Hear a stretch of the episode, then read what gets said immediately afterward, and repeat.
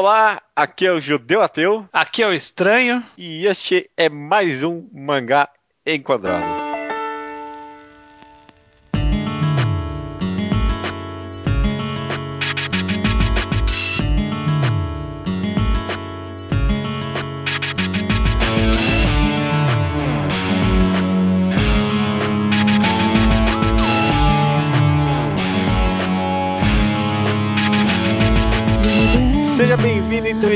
Ao centésimo vigésimo episódio do Mangá Quadrado. Tudo bem com você, cara? Tudo bem com você? Tudo bem, cara. Vou, vou bem, vou bem, sim.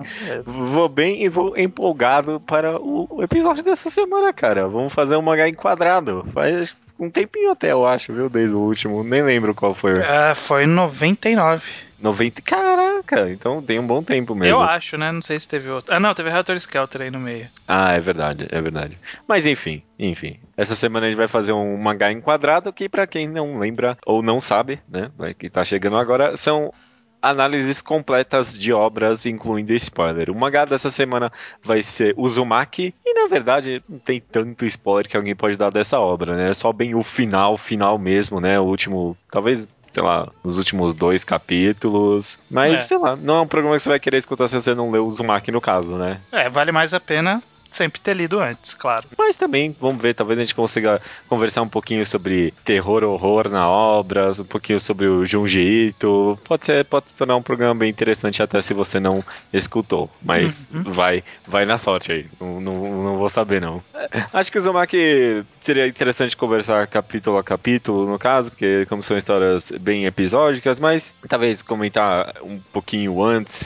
Você tem alguma coisa em geral, assim, no comentário da obra? Eu acho que é sempre importante a gente dar um, uma esboçada no autor. Uhum. O Junjito, a gente tem um podcast no blog, que é um Sim. podcast antes do Mangá ao Quadrado que existia, o Tocast, e é uma mangagrafia das obras do Junji Ito, até a época lá, que, que foi 2010, sei lá. Faz tempo. É, e aí a gente comenta um pouco sobre o estilo dele, sobre a história dele e tal. Aqui acho que só pra esboçar rapidamente, é, o Junjito é esse autor de mangás de horror que Uhum. até o Uzumaki ele costumava fazer só histórias bem curtinhas e one shots ou coisas mais Sim. episódicas mesmo. A coisa a, série mais longa que ele tinha era Tomie, que nada mais era do que uma coletânea de one shots com o tema de Tomie, né? Que era Uhum. aquela menina que volta que é imortal. É, só coletâneas e o Uzumaki foi a obra mais compridinha dele até então. Eu não sei nem se ele tem alguma mais comprida que o Uzumaki, pra falar a verdade. Hoje eu acho que tem. Aquela do Rasputin parece sempre ter passado na Ah, quantidade. tá. Mas é uma das obras mais compridas dele. Provavelmente é que tem o maior planejamento, na verdade. Aborda bem extensivamente a temática, né? Sim. Três volumes. É, é bem trabalhada, né? É bem trabalhada. Ela é clássica da, da ideia que o Junjito tenta passar nas histórias dele, que ele Uhum. faz esse. é, não é terror, é, é horror, né? Sempre a gente tem Sim. essa discussão. O terror é o que te aterroriza, o horror é o que o, o te, horroriza. É. É. simples assim. Então, Uhum. aterrorizar é você ficar assustado, é, horrorizado é você ficar com asco, você ficar com aversão, esse tipo de coisa. Uhum. E a pegada dele é mais pra isso, pro, pro, pra estranheza, pro asco, pra aquela coisa de você olhar e falar, ai meu Deus, que É, coisa que que é nojenta, isso, né?" coisa absurda, coisa.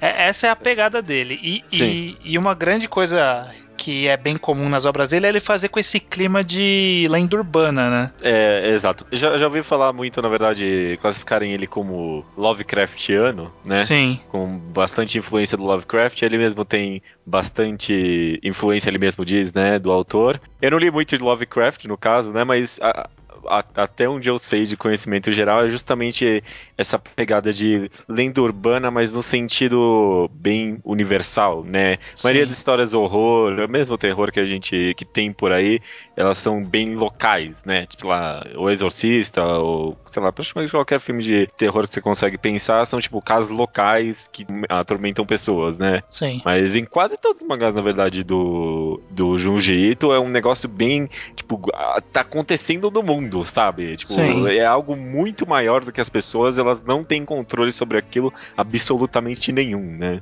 É, é, é, algo que normalmente parece que a gente já pega já ocorrendo, já tá, tipo, no meio do acontecimento. Uhum. E quando termina a história, o acontecimento não terminou. Sabe? É. Tipo, é algo que, é, que sempre existiu, sempre vai existir. E que muitas vezes não tem explicação, né? Essa é uma característica bem importante que a gente vai discutir na parte Sim. final, provavelmente. Mas essa ideia de não ter explicação aumenta a, a questão de ser um horror. Uhum, porque uhum. muitas histórias, quando tenta explicar o porquê que é horror, fica tosco.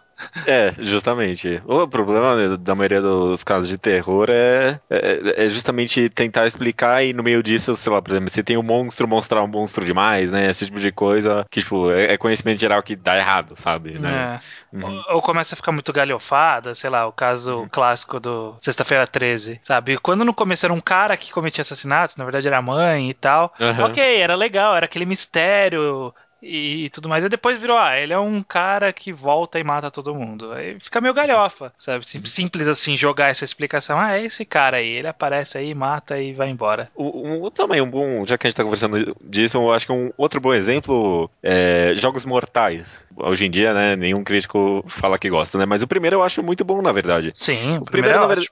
Eu considero, na verdade, o primeiro é, justamente horror, né? Mas quanto mais ele foi explicando e mais expondo a ideia, né? Foi, acabou virando terror, no caso, né? Sim. Tipo, ah, só mostra as coisas lá e beleza, acabou, é isso, né? Dá uns sustinhos. Uhum. É, é a graça do 1 um era aquela coisa que, tipo, termina e o cara que armou tudo aquilo não, não explica nada.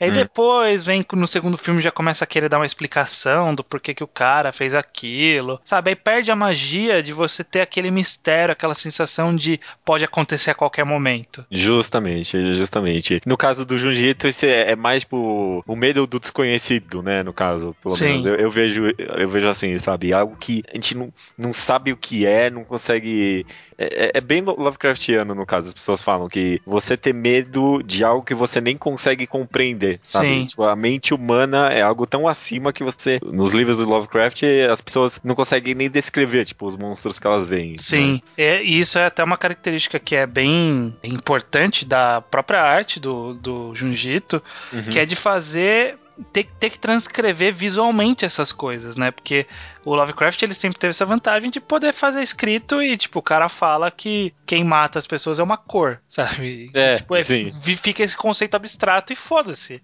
Fica na mente de quem tá lendo. Mas o quadrinho é uma mídia visual. Então ela precisa da transcrição visual e o Junjito ele precisa ter esse trabalho de transcrever visualmente algo que seja compatível com o horror que ele tá tentando transmitir. Uhum. E, é, o que eu acho que ele faz com maestria. Com certeza. E é principalmente por causa disso que eu acho tanto assim horror. Porque talvez, por exemplo, o Uzumaki talvez poderia funcionar mais como terror num filme, por exemplo. Eu não cheguei a ver o filme do Uzumaki, mas eu consigo imaginar um filme bem de terror, porque as imagens em Uzumaki, elas são muito impactantes, sabe? Bem Sim.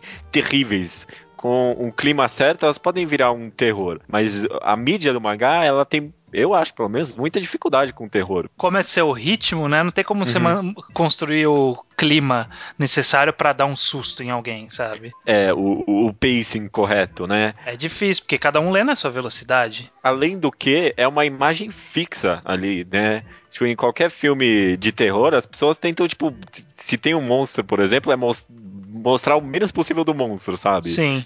E, tipo, é, não tem como fazer isso no mangá, sabe? Porque a imagem tá parada lá, né? Aí você para e pode ficar olhando para ela quanto tempo você quiser. Até absorver a ideia. Por isso que é, é a ideia de pegar esses monstros, pegar essas ideias terríveis e deixar lá para você ver mesmo, sabe? É para você parar e ver até ficar com, tipo, uma ânsia, um é, nojo, né? Ou, ou para você não ver, né? Você olha e já passa o olho rápido, sabe? Nossa, não, pera, não vou ver não, isso aqui. Obrigado, não. É, o Junji é, é, ele é uma peça bem única, eu acho, no final das contas, no mundo dos mangás. Sim, sim. Mesmo comparado com outras influências dele, como o Meso, esses caras aí, ele ainda é bem característico, pelo menos, eu acho. Sim, é, é, é, fácil você reconhecer quando tem a mão dele numa obra, né?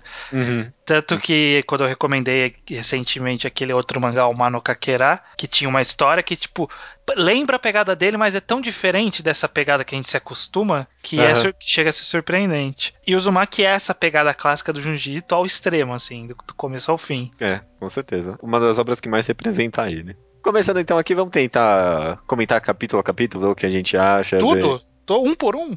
Um por um? Não, então vamos começar. É, não vai, né? Vamos é seguindo tempo. historicamente e a gente vai uhum. comentando o que a gente acha interessante ou não. Tá bom. Ou pelo menos os capítulos que a gente acha válidos, né? O, o primeiro, por exemplo, o, o capítulo que inicia o mangá, eu acho que é um dos melhores, na verdade, viu? É, o, o, primeiro capítulo, ele tem uma característica muito interessante, porque, assim, o Junji Ito, ele é muito bom no que ele se propõe. Uhum. As pessoas podem discutir se o que ele propõe é bom ou não, mas que ele é muito bom no que se propõe, isso não há dúvida. Porque ele quer construir esse universo onde as espirais são uma situação horrível. Uma entidade, alguma coisa. Uma entidade, uma coisa meio estranha. E aí ele já tem algumas ideias, possivelmente, do que, que ele vai construir com, essa, com, com essas espirais, que nas primeiras páginas do primeiro capítulo a gente tem muitos elementos que ele vai utilizar em capítulos mais pra frente, sabe? Tipo, no começo aparece uma rajada de vento que é um furacão. Depois o cara tá olhando um caracol. Depois mostra ela andando na rua e a rua é toda estreitinha, sabe? Uma fileirinha, assim. Sim, sim. Na primeira página já dá pra ver o farol no fundo que ele chega a trabalhar mais tarde. Sim, um monte de coisa. Né? Exatamente. Né? Ele vai plantando tantas ideias que, que, quando ocorrem essas ideias, elas já estão lá. Elas sempre estiveram lá. Ele já plantou isso de antemão, e isso que é muito bom as páginas duplas que vêm para frente de impacto, elas são importantes, mas é, é, nossa, eu concordo totalmente com o que você está dizendo aí que o clima é, é a maior obra-prima dele na obra, né, cara? Nossa, com certeza, o tempo todo, né? Principalmente nesse mangá aqui, tem essa temática de espiral e ele tenta colocar a espiral em cada página, em cada quadro. Você uhum. fica até meio tonto, sabe? Eu, eu, eu, eu, lembro que a primeira vez que eu li esse mangá, principalmente esse primeiro capítulo, os quadros que tem o, os olhos do pai do cara lá girando, deu é. uma tontura, cara. Dá tontura aquilo. Dá, dá uma sensação estranha. Dá, dá o, o, o, famoso asco, né? Que, uhum. que eu comentei. O cara sabe criar um clima pro negócio e, e trabalhar uma temática específica, né? Primeiro que, uhum. tipo, é, é, só, só a ideia disso aí, sabe? Criar um mangá de horror baseado em espirais, né? Eu acho completamente brilhante. É um conceito tão vago uhum. que permite que ele brinque bastante. E ao mesmo tempo, conforme vai avançando a história, a gente vai pegando as espirais com, com antecedência, sabe? Tipo, uhum. a gente vai vendo, puta, isso aí é uma espiral tá aí, ó, tá a relação, isso vai dar merda. Em algum ponto vai ter problema isso daí. E é engraçado isso, por exemplo, logo já no segundo capítulo que tem a mãe, que ela começa a ficar maluca por causa que o pai morreu, das espirais Sim. e tal. Na hora que o Switch, né, que é o namorado da, da Kirie, que é a personagem principal, tá no médico, aí você olha ali atrás no cartaz, tem um, uma espiral. É, uh -huh. Aí assim, antes do, do próprio do Junji, come, Junji começar a dar o foco, você já olhou aquilo. Você uhum. já viu aquilo e fala, caralho. Aí começa a se aproximar e você fala, puta, não, vai dar merda isso. Você, uhum. já, você já começa a prever que vai dar merda. Sim, sim. Você, fica focado nas espirais, procurando, né, em cada sim. página, vendo e, e, tentando trabalhar as temáticas em volta, né? Um, um problema desse mangá, não sei se é um problema, eu gostaria até de discutir isso, é que já aqui eu fico muito incomodado que a menina não quer sair do lugar, sabe? Não quer Sim. sair da cidade. Sim. O que, que, que, você acha disso? É, essa é uma coisa bem complexa das histórias do Junjito, porque é recorrente nas histórias dele que quando o horror começa, tipo, as pessoas veem, percebem, sabem que aquilo é anormal e ainda e... assim não reagem da forma que nós reagiríamos. Sim. Sabe, uhum. tipo, se vê uma fumaça girando e entrando no lago, eu não chego mais perto daquele lago nunca mais na minha vida. Ah, eu mudo de cidade na hora, sabe? Não é, tem nem dúvida. É, ela mora na beira do lago, sabe? é. Uhum. É uma característica dele essa coisa.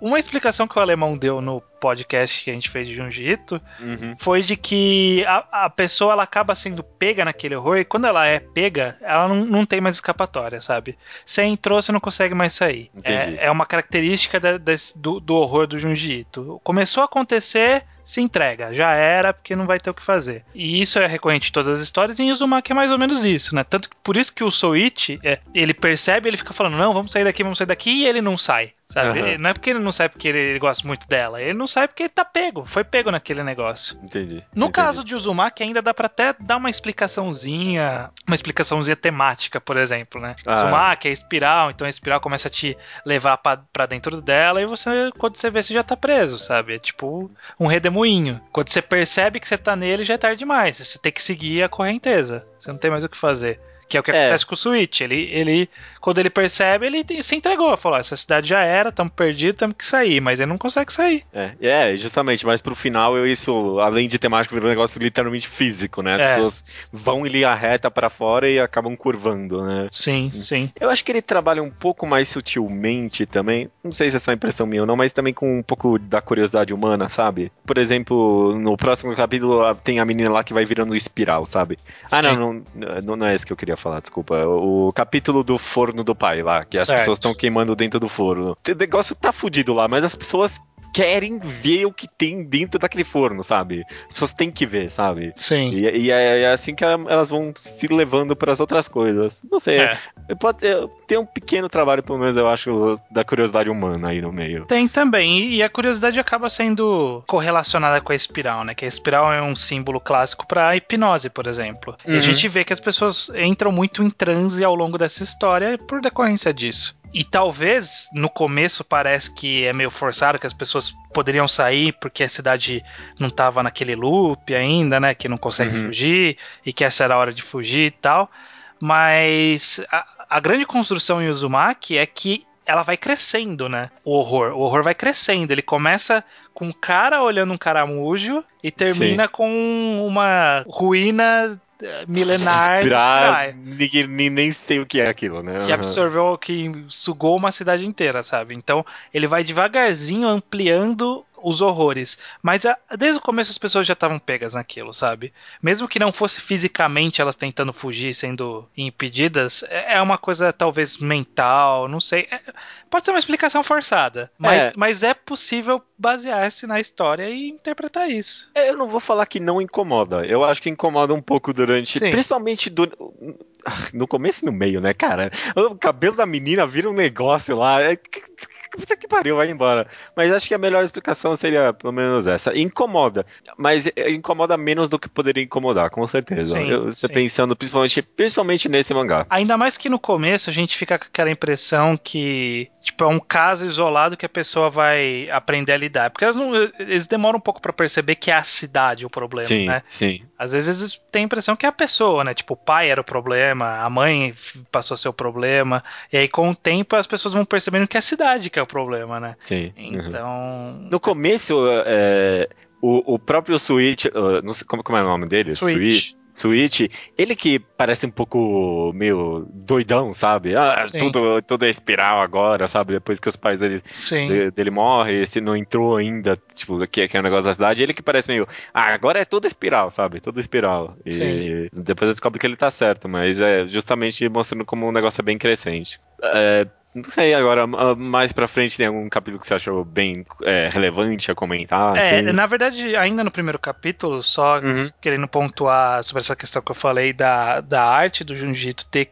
ter essa preparação, que é complicado, né, fazer o horror com, com arte e tudo mais, a gente vê que o primeiro capítulo ele é todo feito com um monte de situação estranha e absurda. Mesmo o cara girando o olho, é uma coisa que te incomoda, mas você fala assim, tá, é uma loucura essa que tá rolando. Mas aí quando combina naquela página que a gente vê o pai enrolado dentro do balde. Sim, é. Uh, você vê que, a, que ali é, é para A construção foi para aquilo, sabe? Pra, pra, essa imagem horrível que o Junjito compôs e que é o horror. É, é, é o, a punchline do horror dele, né? Ele tem muito de punchline do horror sabe? Hum. Que vai construindo todo o horror para chegar naquela imagem, sabe? A é. menina com o buraco na cara todo sabe? A partir dali ainda existe a loucura e é, e é escroto, mas a menina, na hora que é a primeira vez que ela tira o chapéu lá e o olho dela começa a girar para dentro da, da cabeça, é, é para essa cena que ele construiu aquele capítulo, sabe? Sim, ele é bem com disso, certeza. Uhum. É, é, essas punchlines podem pode até, tipo, ser confundidas com terror, né? Justamente, né? Porque, ah, tá tentando te assustar. Mas eu não acho, pelo menos na maioria, eu não sei, que ele tá tentando assustar. É, é, é uma imagem que, tipo. Ah, ele tá tentando incomodar, é isso incomodar. que ele tá tentando fazer. Uhum, justamente, justamente. E eu acho que talvez nessa, nesse sentido que as pessoas acham que elas estão tentando ser assustadas pelo autor e não se assustam tanto quanto poderiam, que muita gente acaba meio que deixando é, ou subestimando o jiu-jitsu, né? Sim. E, e até uma característica relevante de citar dele é que ele, ele utiliza-se do horror, mas ele utiliza-se do horror sem o gore. Sabe? Aham. O horror, ele não tá associado com a gente ver tripas. A gente não vê tripas em. Uma né, outra ali, não sei. Tripa tem uma ou outra, tá? uma ou outra. Uhum, uhum. Mas, por exemplo, o capítulo da mãe, ele não mostra a mãe furando o ouvido, É, nem isso. Uhum. sabe? Porque o objetivo dele era fazer a construção do horror. É apenas isso. A- o horror dele tá naquela lacraia que tem a cara do pai. Nossa, é. Nossa, puta que. Que... Tá vendo? Nossa, é nojento, né? É, Não nem- não é- nem- é, é asqueroso, não é nem nojento. É, é- Exatamente. Uhum, O uhum. olho da menina girando, esse tipo de coisa. Ele é feito pra isso. É, é- e é bacana. E, e- e é o que eu falei. Ele se propõe a fazer isso, ele faz muito bem. A pessoa decide se ela gosta ou não. Mas ele faz isso muito bem. Ele constrói essas punchlines muito bem. O capítulo da menina que tem a cicatriz lá que vai virando, ele é bem emblemático de Uzumaki, né? Porque é aquela Sim. imagem do olho da menina, sabe? É, diz muito sobre o mangá o que é aquela imagem, sabe? É uma menina com uma espiral na cara dela. que absorve ela. E, e- e justamente, o que você comentou, não é uma imagem tão goresca quanto poderia ser, né? Goresca. É, esse é o neologismo da semana aí, cara. Podia, sei lá, ter um cérebro ali no meio, esse tipo de coisa, né? Mas é uma espiral negra ali no meio da cabeça da menina, né? Sim. Uhum, com certeza. Mas, ó, quanto a esses punchlines que a gente citou, Uhum. Costumam ser bons, mas, assim, acaba se tornando um problema em alguns capítulos que acaba se tornando meio óbvio qual vai ser a punchline. Em algumas ele surpreende, como no caso do hospital. É uma coisa que pega a gente meio de surpresa. Dos bebês e tal. Ah, sim. Mas, por uhum. exemplo, do casal que se enrola no mar. É, Eu ta- tava pra ver que ia chegar nisso uma hora, sabe? Ou do, do pai que falou assim: Ah, eu tô fazendo esses vasos com um barro diferente, sabe? Dá pra você pensar É. que é o barro do, do lago, Claro. sabe? Uhum, uhum. É, é- acaba sendo meio óbvio de vez em quando. Mas ainda assim eu acho que tem seu valor. É, tem um valor, mas em algumas dá pra até sentir que ele tá forçando um pouco a temática, sabe? Um que eu me senti um pouquinho incomodado até foi do cabelo. Tudo ca- bem, o, ca- o cabelo. o- que elas queriam um cabelo gigante, né? Uhum. Porque, é, tudo bem, tá, até faz um pouquinho de sentido o cabelo ficar enrolado e tudo mais, mas a desculpa que ele arranjou é que as pessoas chamam a atenção, vão ser pegas pelas espirais, porque a espiral também chama a atenção. É, isso eu achei, tipo, sabe, tá, tá- tá forçando um pouquinho pra É, mim já. é um pouco estra... é um pouco too much, né? ou, ou o cara com. O, O cara que a- dá susto. É, o cara que dá susto. É, esse também achei Esse eu acho meio forçado porque ele é o único que volta, volta à vida, sabe? Tipo, é, é uma situação específica que alguém volta da, da morte, é só ele. É, e, e- e parece um pouco cômico até, né? Tipo o cara É. com a mola no no lugar das pernas, né? É, eu achei Não- meio, ruim. É, esse, eu não acho bom também, não. Mas, logo em seguida, esse já é no volume 2, né? Esse do Carinha do Uhum. Pulo, mas logo em seguida o capítulo seguinte, Caracol Puta Humano. que pariu, meu Puta amigo. que, que filha da puta esse Junjito, hein? Ah, nossa, eu, puta, eu lembro que é, na vez que eu li isso ali fisicamente, eu. ah, Eu não dormi direito naquela noite, cara. Eu fiquei- Cara, é, é horrível, é horrível, né, cara? É horrível, o cara. Ele vai fazendo devagarzinho Uhum. e você vê que tá indo pra aquele lado você fala, ai meu Deus, que pu- puta merda, o que, que ele tá fazendo, né? Tipo, Uhum. começa com a espiral nas costas, aí o cara começa a ter um casco devagarzinho, aí no dia seguinte tá maior, você fala, ai caralho, eu, acho que eu sei onde vai terminar isso daí. e aí termina naquela cena que o cara vira um caracol. Não, e, e depois os caracol transam e tem os ovos e. Ah, nossa. é. E, e o cara volta como cara, o professor no final aparece como caracol. Ah, Sabe? Ah, Esse que é o mais curioso, é o negócio da punchline desse capítulo do caracol. Parece que a punchline é o cara virar o caracol. Não, a punchline é o professor virar o caracol. Uhum, uhum. Porque o, o cara virando caracol tá indo devagarzinho e ainda pega a gente no asco. Mas, tipo, o professor ter falado, ah, essas coisas malditas aqui, pisar nos ovos. Aí você vira a página, o professor tá caído no chão com o corpo cheio de ovinhos de caracol. É, justamente. Vê que não tem escapatória do negócio, né? É. E é, é muito bom. Esse capítulo é bom por, por duas coisas, na verdade. Por, por ele ser bom, né? Nesse aspecto geral. E ele é um build-up um build up né? Ele é uma construção pros capítulos mais à frente que trabalham com isso de novo e deixam mais nojento ainda, né, cara? Nossa, consegue, né? Consegue piorar uma coisa que já era nojenta. É, não, não tem por que é, ficar enrolando. É, tipo, quando os caras vão lá e cozinham os caras para comer. É, é, é, que nem se falou, não, não, é. Não tem gore, né? A, a, a, carne que eles cozinham, na verdade, é bem. É, ele desenha ela bem lisa, sabe? Não tem. Ela não tem um aspecto nojento, mas é o. É, é o, o, contexto, conceito, é o conceito, uhum. nossa. De, de alguém comer um, ca, um, cara que virou um caracol, né? Uh, nossa. Uh. É horrível, é horrível. Nossa, é horrível. É, é, é muito horrível.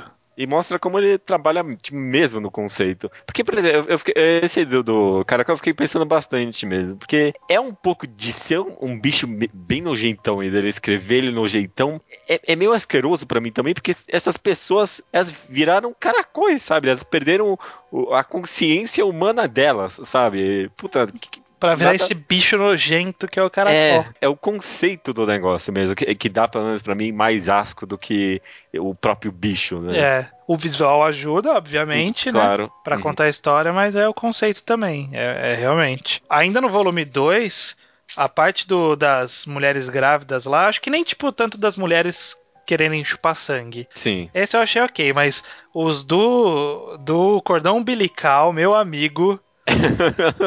Qual é a necessidade disso, Junjito?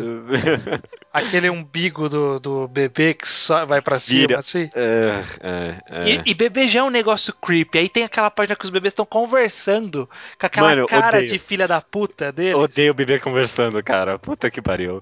Não, e descobri que ela comeu aquele negócio. Ah, porra, e ele mexe bastante com comida, né, cara? Os caras Nossa. comendo coisas horríveis, né? Nossa.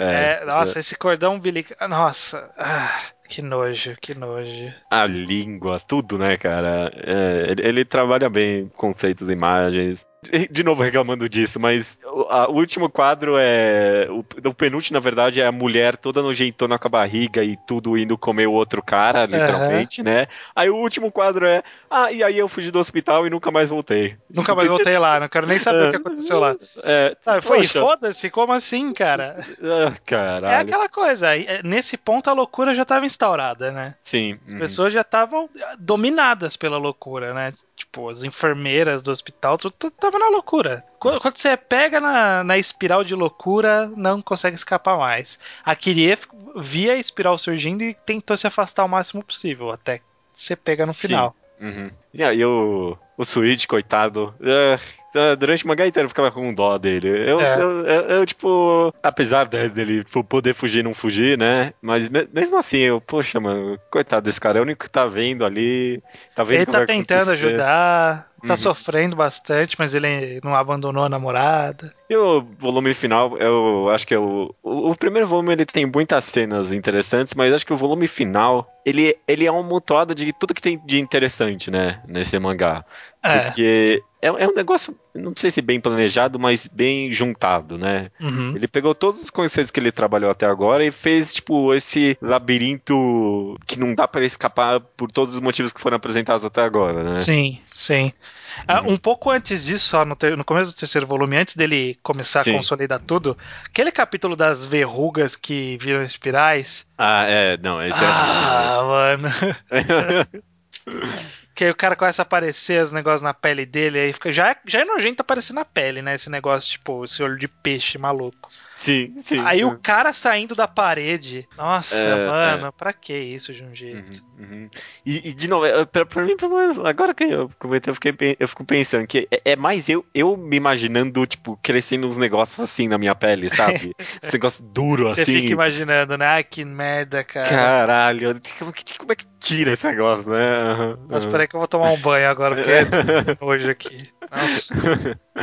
Gruda em você, né? Uhum. Não todas as histórias, mas muitas você acaba levando e te perturbam por um bom tempo, né? Sabe? Sim, sim, o conceito e tudo mais. E aí a gente entra nessa construção que você falou, né? Já que ele uhum. começa uhum. a consolidar tudo.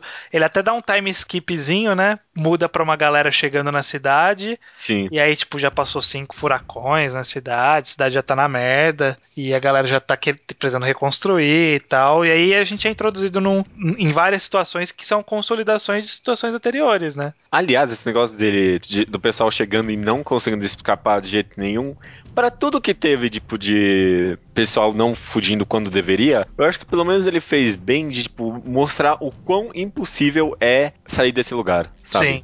Tipo, tudo. Tipo, um helicóptero que tava lá foi pego pelo furacão. Os caras que tentaram a pé, não deu também. Menina foi no túnel, o cara tentou nadar, nada, sabe? Nada. Aí veio os barcos da Marinha, sugou um porta-aviões, abriu um redemoinho maior que o porta-aviões e engoliu ele. Sim, sim. É, então, eu, eu, eu, fiquei pensando, nossa, será que não dava pra vir alguma coisa de cima e pegar as pessoas? Ninguém sabia. É, não tem como, porque eu, eu acabei pensando, nossa, porque não tem como ninguém saber mesmo, sabe? Porque a informação não tá chegando pra fora, né? E é legal, porque ele já constrói isso logo de cara, ó. Não dá pra fugir, entrou, não sai mais, ó. O helicóptero ali indo embora. Olha ali o mar rodando, sabe? Uhum. Ele já vai construindo isso. E aí depois, logo em seguida, ele já consegue partir pra construção do como tá a situação, né? Tem as casas, tem os meninos malucos que ficam soprando. Caraca, que menino de merda, cara. A criança é foda, né? Criança.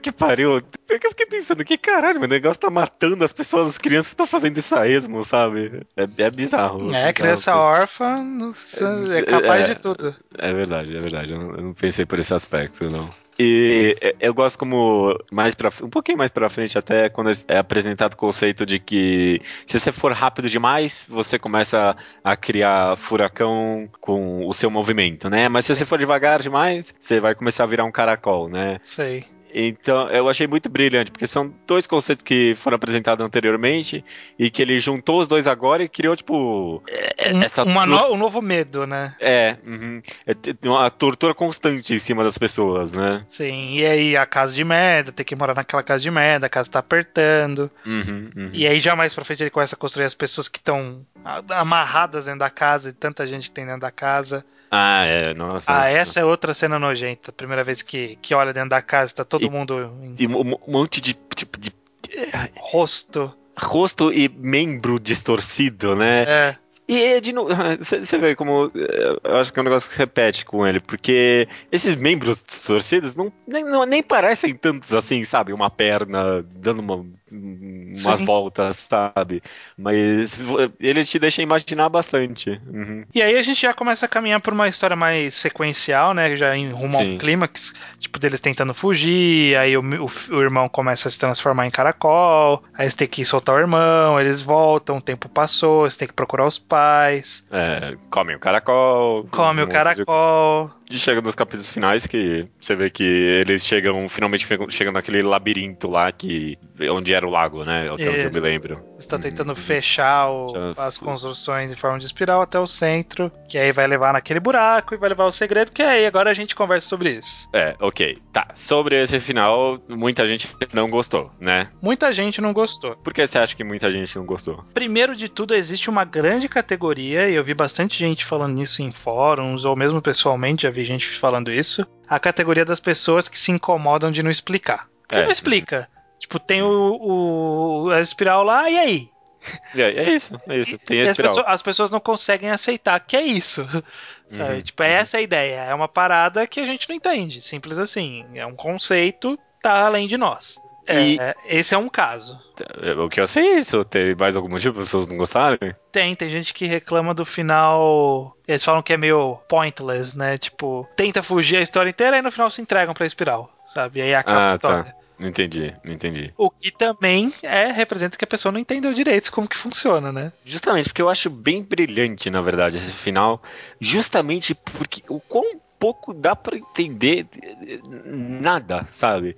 Que, que a gente comentou, eu comentei no começo que é um, é um negócio meio universal, muito além do nosso entendimento humano, sabe? A Sim. nossa percepção humana não consegue entender isso. A gente não tem a capacidade cerebral bastante. E, e, tipo, e, e não explicar, só mostrar essas imagens de espirais construções whatever, sabe? Sim. É, é meio metalinguístico, sabe? Você se sente incapaz, sabe? É incapaz, é algo que eles percebem que já ocorreu no passado, né, por causa das construções que permaneceram. Uhum. É algo que sempre existiu, provavelmente, precede a eles. Eles não sabem quando vai ter de novo. Ninguém nunca vai saber o que aconteceu, porque a cidade simplesmente sumiu. E não adianta quanto tentar explicar, não ia entender de qualquer jeito. Não ia ter, não, não tem quem apareça para explicar, Uhum. sabe?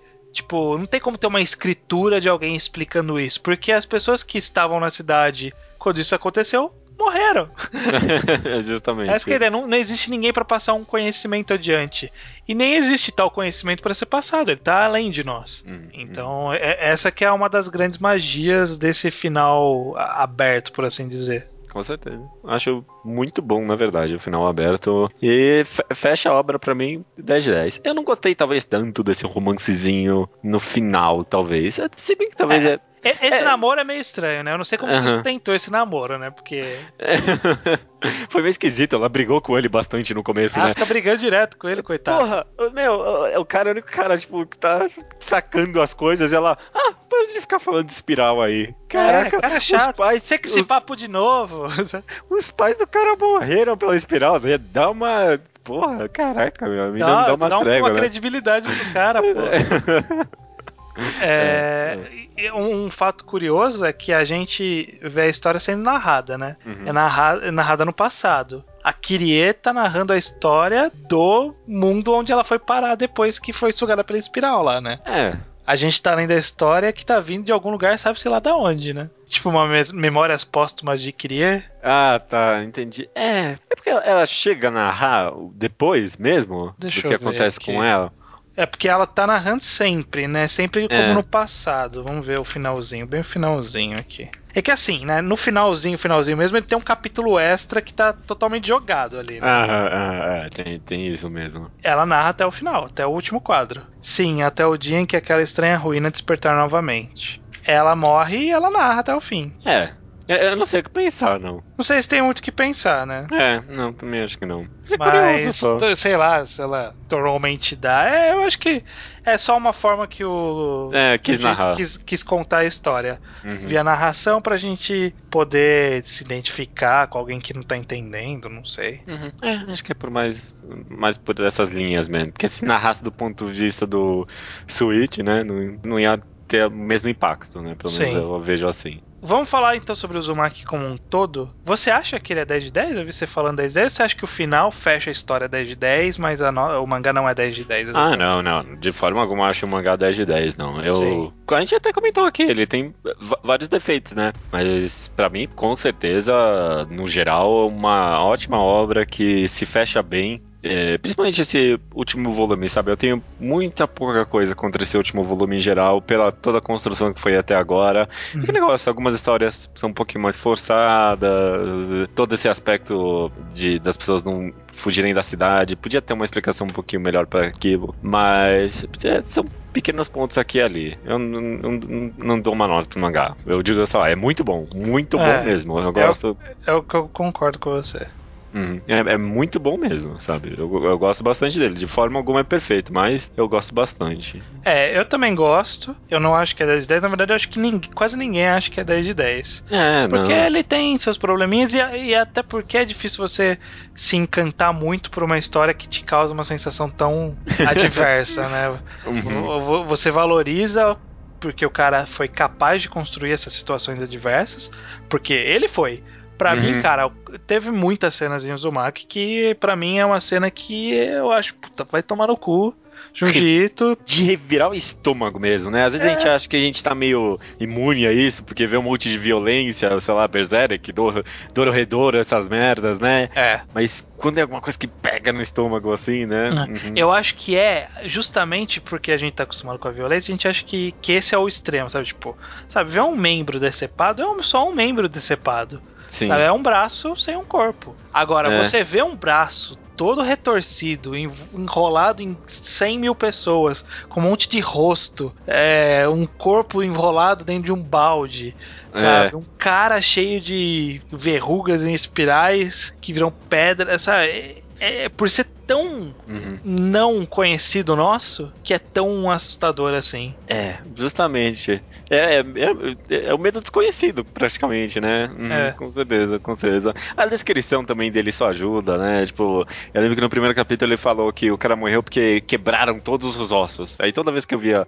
um membro assim, eu imaginava, sabe? Todos os ossos quebrados ali dentro. É, é verdade, né? Porque realmente estavam todos os ossos quebrados. Uma, uma obra muito boa, eu digo só isso mesmo. Sim, sim, é uma obra boa que vale a pena, valeu a pena conhecê-la, encará-la e tal. É uma obra que é boa, é, é um mangá bom para se recomendar pra gente que conhece pouco, porque a pessoa vai ter um contato com uma história boa, mas, tipo, não 10 de 10. Uhum, vai ter com uma história que, tipo, talvez aguce a vontade dela de ler outros mangás, então acho que ele tem esse poder também, o Uzumaki. Conheço muita gente que não lê quadrinhos que gosta de Uzumaki. Gostam de é, também conheço, sim. Conheço, sim. Então, é, ele tem, sem dúvida, ele tem um reconhecimento merecido pelas coisas boas que ele faz. A gente acaba relevando as coisas ruins, né? Sim. Mas. Pela dúvida, qualidade geral, né? Pelo é. bom trabalho. No overall, ele é muito bom para mim, então tá ótimo, já é o suficiente. Maravilha, cara. Tá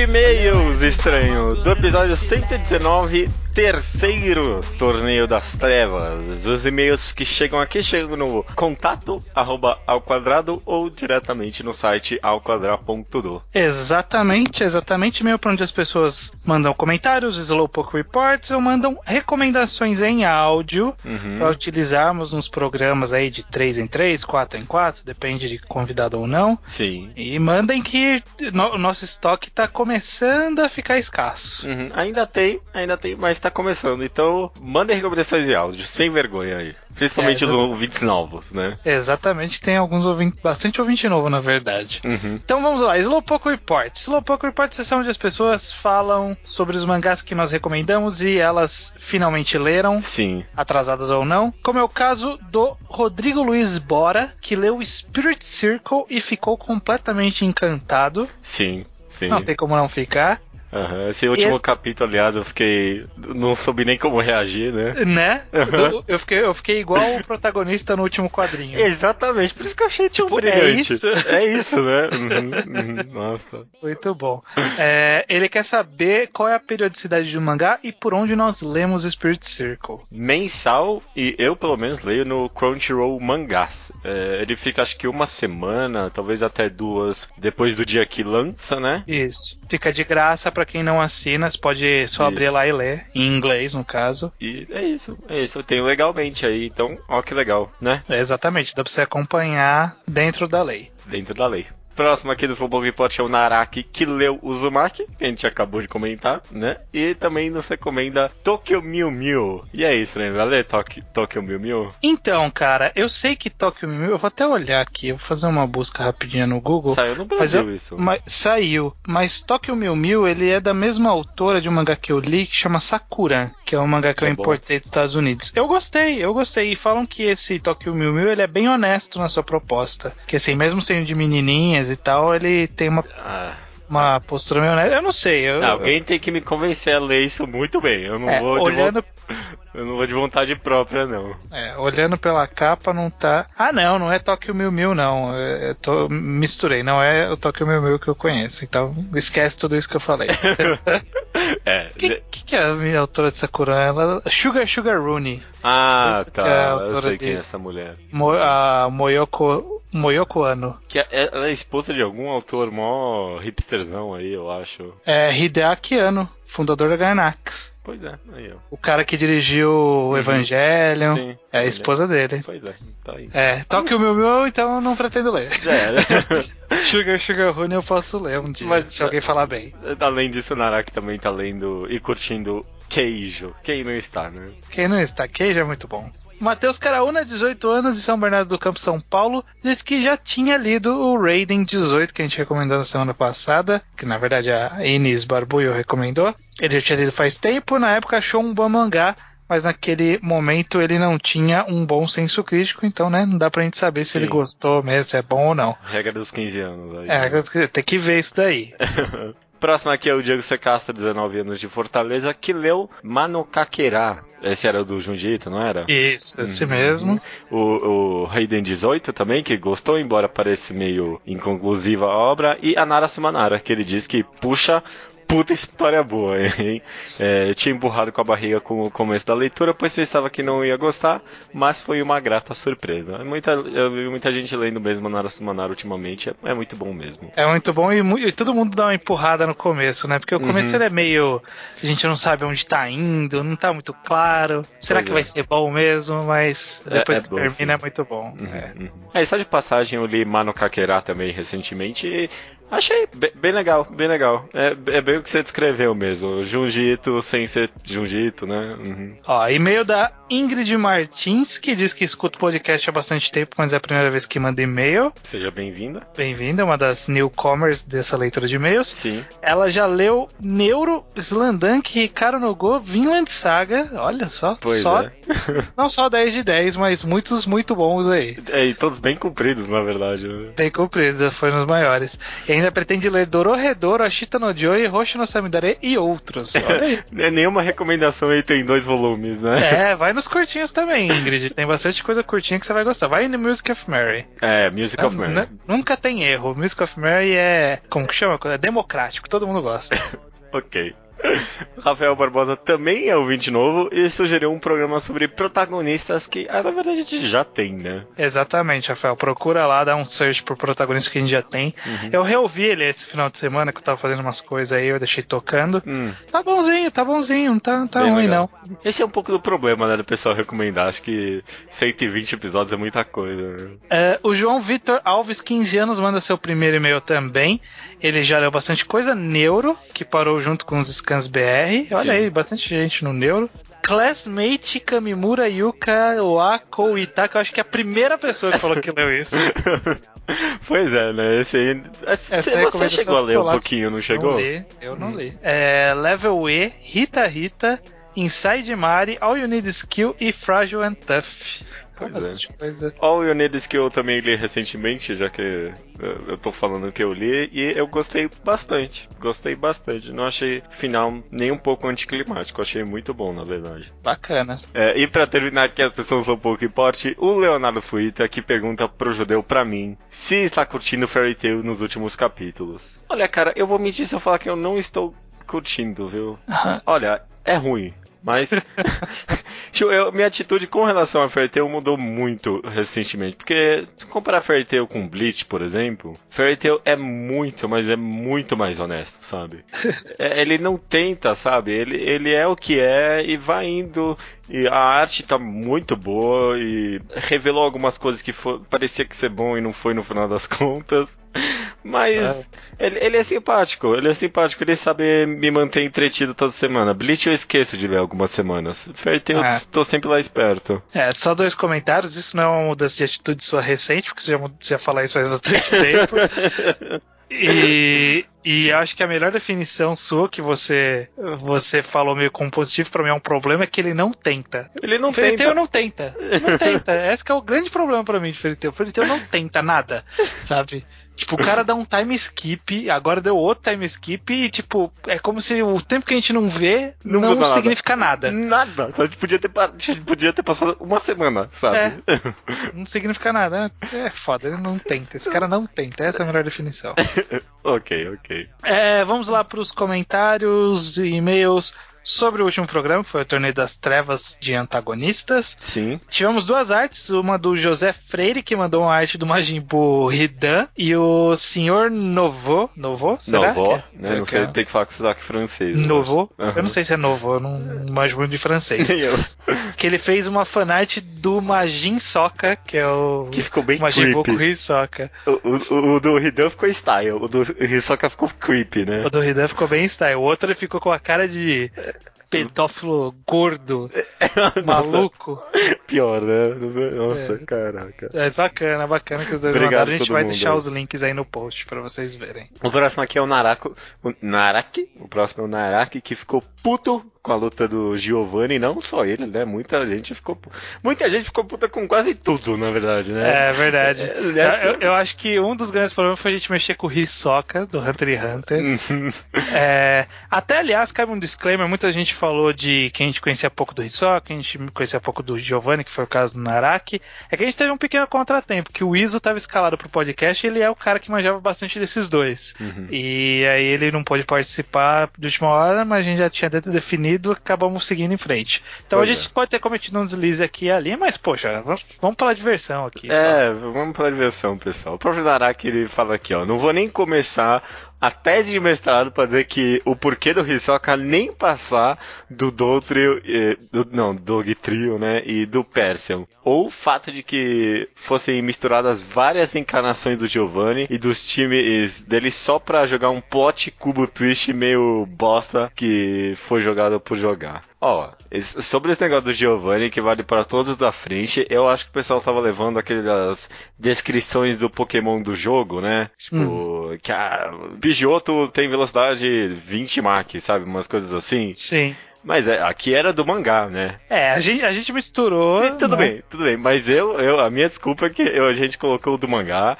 E no mangá, não sei se você lembra, o próprio Mewtwo não era tão fodão assim. Ele tinha uma, eh, uma colher gigante. Você lembra disso? Ele chegou a ler o mangá? Não, não. não É, é meio ridículo, na verdade.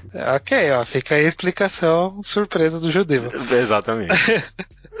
Mas ok, ok. Eu- realmente a gente misturou várias encarnações, mas ó, por- juro que o plot twist não foi planejado. A gente não pensou de antemão nele. Foi mesmo. Não foi, Foi jogado na hora mesmo. Uhum. É, o Thiago Tsutsui, de 14 anos, já fez aniversário, será? Ele tinha 13 até o último e-mail. Ah, Se parabéns. fez feliz aniversário. Feliz aniversário. Ponta Grossa, Paraná, ele narra uma situação no qual o Giovanni, ele na verdade na- narra a luta do Giovanni com o Hisoka, ficou meio longo, não dá pra Sim, transcrever sim. tudo, mas ele narra como se o Giovanni tivesse jogado uma Pokébola escondido antes da luta começar no chão, assim. Sim. E aí, durante a luta, eles iam lutando, Hisoka, não sei o que. E aí, no final, o plot twist era que o Doug Trio tava no dig o tempo todo. E aí ele ia sair, atingir o Hisoka. Enfim, no final, a ideia dele é que o Hisoka ia perder, mas ia derrotar todos os pokémons do Giovanni. Também lembrou a gente que o Giovanni ele tinha aprendido a amar os pokémons por causa do Red e tudo mais. E a gente esqueceu disso. Uhum. É, enfim, o Hisoka perder- perderia, mas derrotaria todos os pokémons. O Giovanni morreria na luta seguinte contra a Medusa. Muito fácil. E na verdade, essa luta a gente só queria terminar ela logo também, porque a gente tava narrando ela tempo demais já, já tava É, enchendo tava- saco. ela foi uma das mais longas. Ela, é-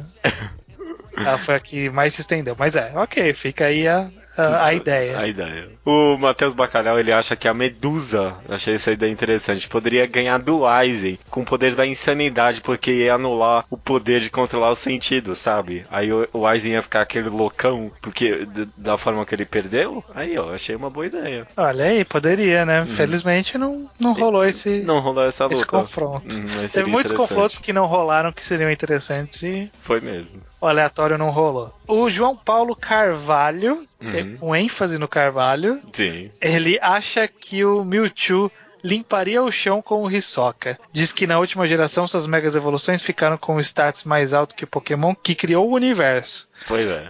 É, então. ok, mas é, tem que pensar que não tinha mega evolução na, na encarnação que a gente utilizou. Exato. E é o. É, e- e, o, e o Mewtwo não quis lutar até o fim com o Hisoka. Eu acho que até ganharia, mas ele queria ir embora, cara. Ele Queria queria, ser livre. Queria ser livre, não tá nem aí pro torneio. O Diego Caneiro Câmara acha que One Piece, Full Metal Alchemist, Dorohedoro e Sanseiya também teriam uns vilões bem interessantes pra participar futuramente, quem sabe, num torneio das trevas 2.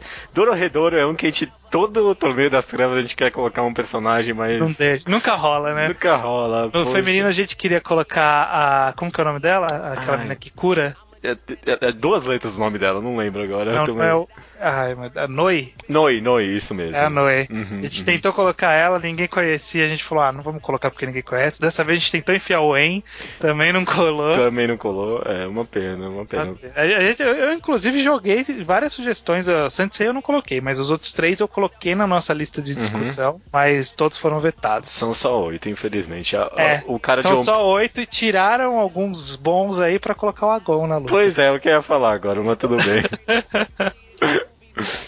E o comentário da Ines Barbuio que acha que o Agon poderia ter se dado melhor em um torneio das trevas delinquentes juvenis. Olha, essa ideia é boa. Gostei também. Não falar. tinha me ocorrido delinquente juvenil, dá pra gente enfiar bastante personagem legal. Sakuragi, os caras de Crows aí, sei lá, né? Tem. tem... Nossa. Uhum, uhum. A gente tem bastante delinquente, toda história tem um delinquente, dá pra gente. Não, eu gostei. Ideia anotada ainda. Ideia anotada. E, ah, e quando a gente comentava aqui, eu pensei, porque no nome vai ser o Ganhadores de Todos, né? É. No oitavo oitavo o, o, oitavo torneio das trevas tem que ser torneio das trevas participantes do mangá ao quadrado, cara. ah, essa é boa. Essa é boa. essa eu quero ver. Será que a gente tem oito participantes? Acho que tem. Ah, né? tem mais que isso, tem mais que isso. Beleza. Essa é uma boa. Essa eu gostei. gostei. Fica aí espera, aí no sétimo o pessoal já vai lembrar. Ok. Terminar aqui, pra terminar, tem o e-mail da Ingrid Martins, 18 anos, São Leopoldo, Rio Grande do Sul. Ela diz aqui, ó. Eu queria comentar mais sobre a luta Hisoka versus Medusa. O Hisoka, além de ter o Bangigam, poder do chiclete, e conseguir decapitar pessoas com cartas de baralhos, ele tem um poder que é a textura surpresa. Eu não sabia dessa não. O que ela faz? Ele pode pegar uma superfície fina como pano, roupa, papel e conseguir aplicar o NEM para mudar a aparência dessa superfície. Então, o seguinte, o Hisoka assistiu a luta da Medusa, já entendeu o poder dela. Eu acho que ele iria para a luta com panos ou papel para que quando a Medusa colocar os vetores dela no chão, ele distrair ela e cobrir os vetores com os panos, disfarçando a superfície com o chão do ringue. Caraca, mano. Como nenhum dos, é, dos dois pisou no vetor, ele ainda está vivo. Com isso, o Hisoka poderia manipular ela para encher os vetores no chão e enganá-la pensando que ele pisou e o vetor desapareceu. Enquanto que, na real, ele só disfarçou com o poder dele e com isso ele iria atrair ela para os vetores invisíveis, mas não para dar ring out e isso não faz sentido dele. Acho que ele faria ela ir para a direção dele para o Hisoka conseguir dar um golpe inesperado nela. Olha, é, é, se eu soubesse desse poder, as lutas seriam diferentes mesmo, cara. Não seriam muito diferentes assim. Não, não, não mesmo. Mas sei lá, eu acho que a Medusa não ia cair nessa, não, porque ela, é, ela é muito boa estrategista. Na verdade, há, há, uma falha conceitual nisso daí, que se ele colocar o papel em cima do vetor, ah, o papel é? vai embora, né? Verdade, tem isso também. Pô, é um grande problema conceitual aí. O pano ia só voar junto, né? É, é ele ia certo, colocar o pano e ia sair pra fora do rim. É, Beleza. Se, se os, a não sabe... ser que ele colocasse flutuando leve. Eu não sei se ele consegue deixar flutuando. Não, se ele não. conseguisse, ele podia deixar tipo um milésimo de centímetro em cima do negócio. Acho que Caraca, ele não consegue. ele não tem poder desse, não. Não, não tem mesmo. Beleza, cara. Leitura de e-mails foi essa. Alguém comentou se a gente. perguntando se a gente ainda tá acompanhando Death Parade. Eu tô, pelo menos. Você até comentou comigo semana passada, mas foi longe da leitura de e-mails. Você viu o episódio dessa semana? O episódio 5, Sim. não. Não? Não vi ah, ainda. Que pena. Vi só até o 4, mas o 5 eu vejo logo logo. Eu não vou te dar spoiler, mas achei esse 5 bem interessante, viu? Eu vi umas pessoas comentaram que não gostaram, mas. Não foi mais infodump, eu ouvi falar. Não foi tanto, não, viu? Eu achei que ele desenvolveu de uma forma bem interessante. Semana que vem você vai comentar comigo pra ver o que você achou.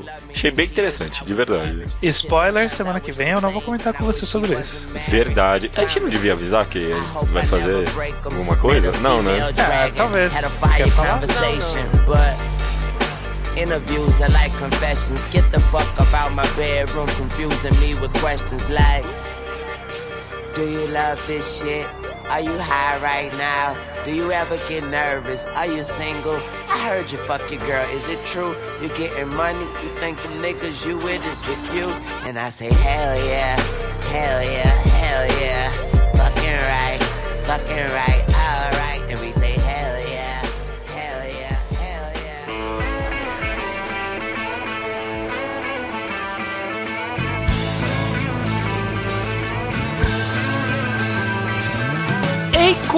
só uma menina comum, nada demais, nem muito bonitinha, na verdade até um pouquinho estranha. Mas sua melhor amiga, Moe, nome bem sugestivo, Sim. ela é muito bonita. Ela é linda demais, as pessoas param ela na rua porque ela é muito bonita. E todo mundo que tenta convidá-la para um encontro ou namorá-la precisa prometer algo para ela, que vai colocar a Eiko antes dela no trato e nas preferências.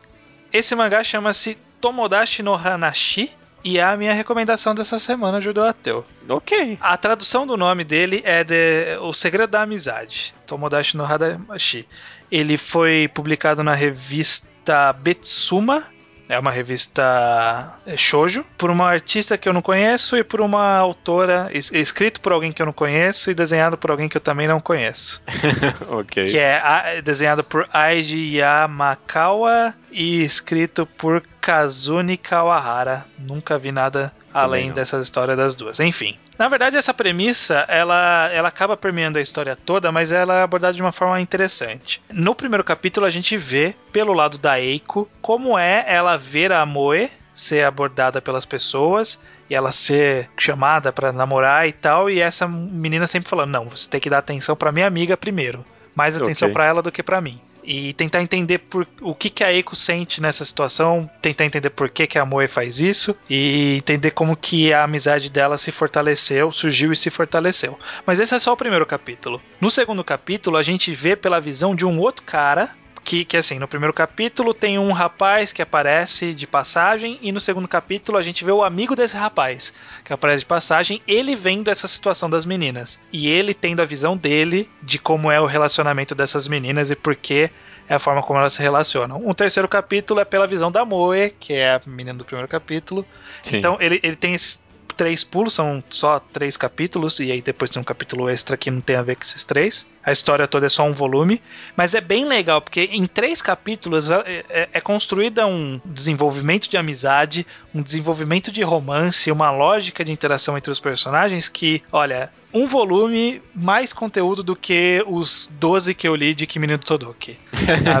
Sem dúvida, mais conteúdo. Os personagens são melhor trabalhados, os, os romances são melhor trabalhados, a amizade é melhor trabalhada do que todos esses volumes de Kimi no Todoki e muitos outros shows por aí, provavelmente. Entendi. Então, por ser um volume, por ser um shoujo que a gente não costuma recomendar, e Claro. por ser bom e trabalhar bem, eu acho que cabe muito bem pro Mangá ao Quadrado a gente trazer essa obra diferente. Eu acho que pouca gente conhece, eu achei aleatoriamente no Mangá Updates e dei uma chance e não me arrependi. Tomodachi no Hanashi, Ok, ou cara. O Segredo da Amizade. Curioso, curioso. Eu acho que eu vou atrás, sim. Vá atrás, é, dá pra ler rapidinho, um voluminho. É, um voluminho. Fiquei bem curioso aí. Quero saber quais são os segredos desse mangá aí. É, ok, não tem tantos segredos assim, mas é bom.